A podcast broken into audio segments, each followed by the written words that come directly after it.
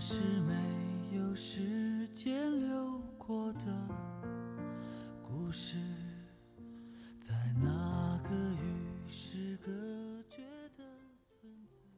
大家好，我是老陆，欢迎收听商业摄影聊聊天。夜夜为人独传，过日十七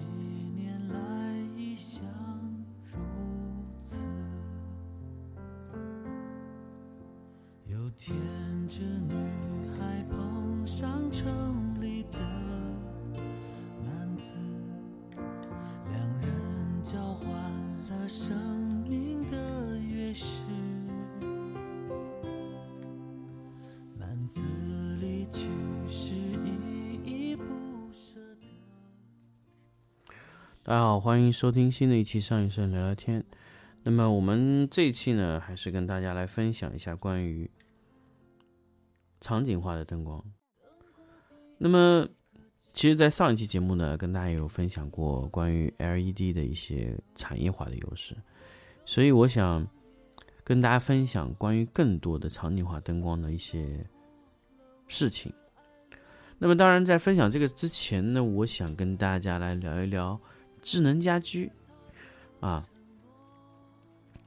智能家居是个什么东西呢？其实我非常非常想跟大家去说这个事情啊。智能家居，我们在使用过的所有的智能家居系统里面，嗯，小米是用的最多的。可以说，我从二零一七年开始就不停的去在小米的智能家居里花了非常多的钱。我在米家里面总共投入多少钱我已经不记得了，但是我在米家里面设备有两百多个，啊，非常非常的多。呃，我的家庭是非常智能的，就是包括我的马桶、我的灯光、我的灯带、我的开关，呃，我的插座、我的电视机、我的遥控、我的窗帘、我的机器人，全部都是智能化的。那么大家知道，其实小米有推出这种各种的智能化的东西，其实它单纯的智能化其实很简单的，它没有所谓的什么智能化，知道你出门判定啊，其实这个都是很弱的。所以小米啊，它的智能化的呃手段是分为几种东西，一个呢叫执行单元，啊，一个呢叫触发单元，一个呢叫传感单元，啊，嗯，什么意思呢？就比如说，呃，被执行的东西，比如说插座啊、遥控器啊、电视机啊、窗帘啊、机器人啊，这种都是属于执行型的设备。那么这种设备呢，它最终去做的事情就是执行这个项目的结果。那么还有一种呢，叫触发型的。触发型就是我可以告诉他要触发什么。那这种就比如说小米的开关呐、小米的小爱音箱啊这些东西啊、那这种就是你只要呼唤它一下，它就可以启动。那这种就是语音式的触发。那么另外一种呢，就是开关。那么开关，比如说它有它的智能开关，也有它的墙体开关。那么你按钮按下去以后，它可以激发一个部分，或者说激发其他的部分都可以啊。那么当然，它这个东西很复杂。还有一种呢，就是叫传感单元。什么叫传感单元呢？比如说它的温度、湿度传感器、人体传感器。那人体传感器就是一个红外的传感器，还有门窗的门磁传感器，还有它的煤气呀、各种的一些危险的传感器，还有包括它的一些湿度传感器。那么这种传感器目的呢，就是让让它达到一个阈值的时候，就跳起某一种执行的方式。所以这个呢，就是在小米的家庭里面，它自动，它全自动的达到了一个，呃，一个叫什么呢？就是一个一个一个一个结果。那么小米呢，其实它他在去做这个产品的时候，他就完全考虑到了反馈，比如说遥控以后，比如说我传感到这个设备以后，它就启动，启动以后到达什么时候它又停止，这是一个负反馈的一个回路。那么这种呢，就是反馈型的智能家庭设备。还有一种呢，就是触发型的，比如说我达到了几种条件，我再说我要让它启动，它才可以动。如果达不到这个要求，你去做这个执行也是没有用的。所以，呃，你可以条件式触发，也可以负反馈纯条件触发，你可以是有条件的加触发单位的触发，也可以，或者是纯粹的按时间点触发也可以。所以小米有非常非常多的智能触发的环境，所以它可以激在一个房间里激发各种状态。所以你其实现在的智能家庭可以做到让你完全不需要动手。大家知道吗？这个事情如果放在十年前、二十年前，你是难以想象的。原来家庭可以这么智能，原来地也可以不用我扫，地也不用我拖啊，什么房间的空关开关只需要一张嘴就可以把它关闭了，太先进了。那么可能二十年前我们没有办法想象，十年前可能也想象不了。可能我有这个想法，但是没有这样的做到。但是五年前我们就已经有这样的功能了。那么。这些依赖的是什么？大家可以说核心生态，对吧？那么米家有生态，华为有生态，苹果有生态，大家都在做生生态。所以为什么我一直以来我会跟大家说，爱图仕有很好的生态，但是爱图仕的生态呢，价格太贵了啊！它不像小米，爱图仕呢像是一个苹果的智能家庭系统，你可以买回家，你可以实现你的功能，但是你实现的成本太高了。那么蓝光呢，它未来要做的也是这个事情。就是完全的智能化的，去去去实现这个功能。我要求蓝光给我做到什么？首先，第一，所有的灯光，你们家出的所有灯光必须全部接入 APP。第二，所有的灯光全部可以调整啊，可以调整到每一个东西，甚至你你的功能上调整不了的，我要求你的灯也必须能调整啊。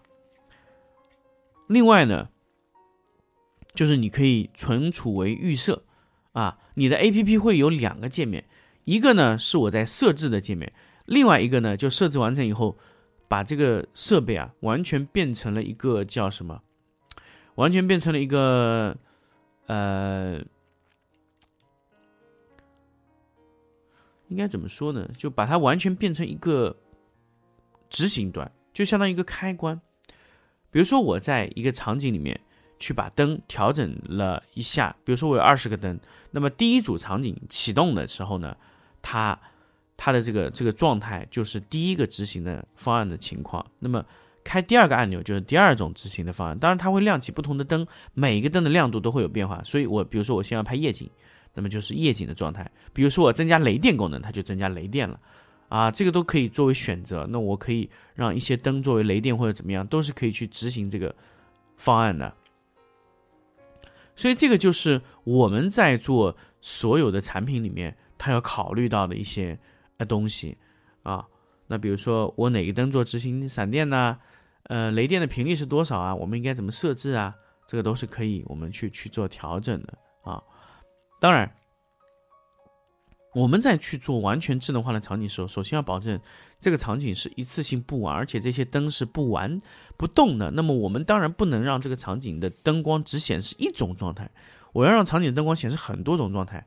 那么这个东西在以前闪光灯是做不到的，因为你每个灯要要一个一个插起来，然后再打开，然后再去完成，或者说你里面反正它破相的东西会非常多。但是 LED 可以做到不破相，因为 LED 很多是用电啊。或者怎么样，它可以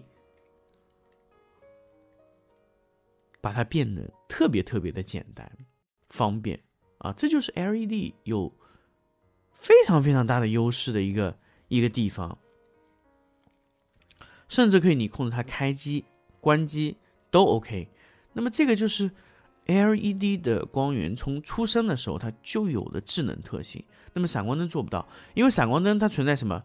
首先我说这个漏闪就已经它是完全确定了，它没有办法工业化，因为你工业化如果有灯漏闪，其实说你一个灯不动或者两个灯不动是没有察觉的，但是 LED 一旦有一个灯不开启，它马上就可以被发现，它可以马上就被识别到，哎，认识认识到这个产品有错误啊，这个场景里面如果有一个灯不亮就有错误，所以它一开始会检测所有的灯光，让所有灯光都启动，然后再按照我的程序。来打开或者关闭我们的产品，这个就是 A P P 它需要做的事情，它能做预设啊，它能控制很多很多东西，这就是我们在和蓝光沟通中做的非常多的一个事情啊。包括蓝光也会跟我去推进这个项目，因为我相信完全智能化的影棚需要我们呃拍摄的公司和。行业里的一些设备的一些公司去去去做到一个完全匹配。所以我说的灯光完全的智能化，我觉得应该是马上就会到来，可能就是半年左右的时间就会完全的智能化。完全智能化会怎么样呢？那对摄影师的要求就会很低。那么原有的摄影师怎么办呢？更多的就会参与到去制定这个标准化的场景中，而不是每天就沉沉沉迷在这个就不停的拍拍拍拍拍的状态。其实我非常讨厌摄影师每天保持一直很高强度的拍摄，我觉得这个是对摄影师一种极大的侮辱和浪费啊。那因为摄影师他真的不是去干这种流水线的工作的，所以流水线的工作以后会交给。技术程度更低的摄影师去练习，啊，慢慢他去成长到可以去管理很多的这个这个智能化拍摄场景的一个一个一个过程中。所以，智能化拍摄场景不是说我今天弄好以后就不用不用不用处理了，我也需要有一个技术人员去管理这些场景，比如说这个场景产生的费用或者怎么样，这个就是很关键的一个点。好。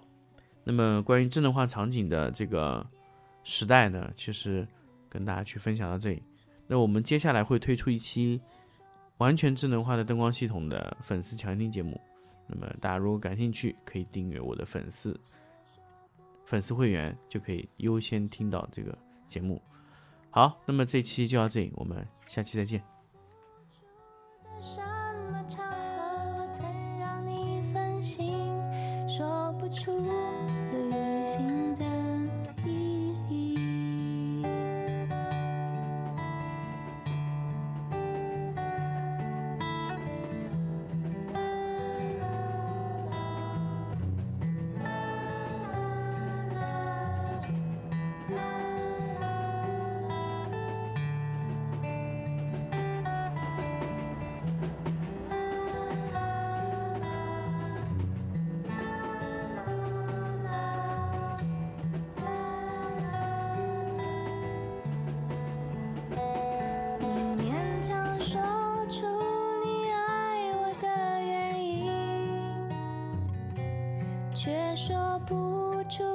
欣赏我哪一种表情却说不出在什么场合我曾让你动心说不出旅行的意义。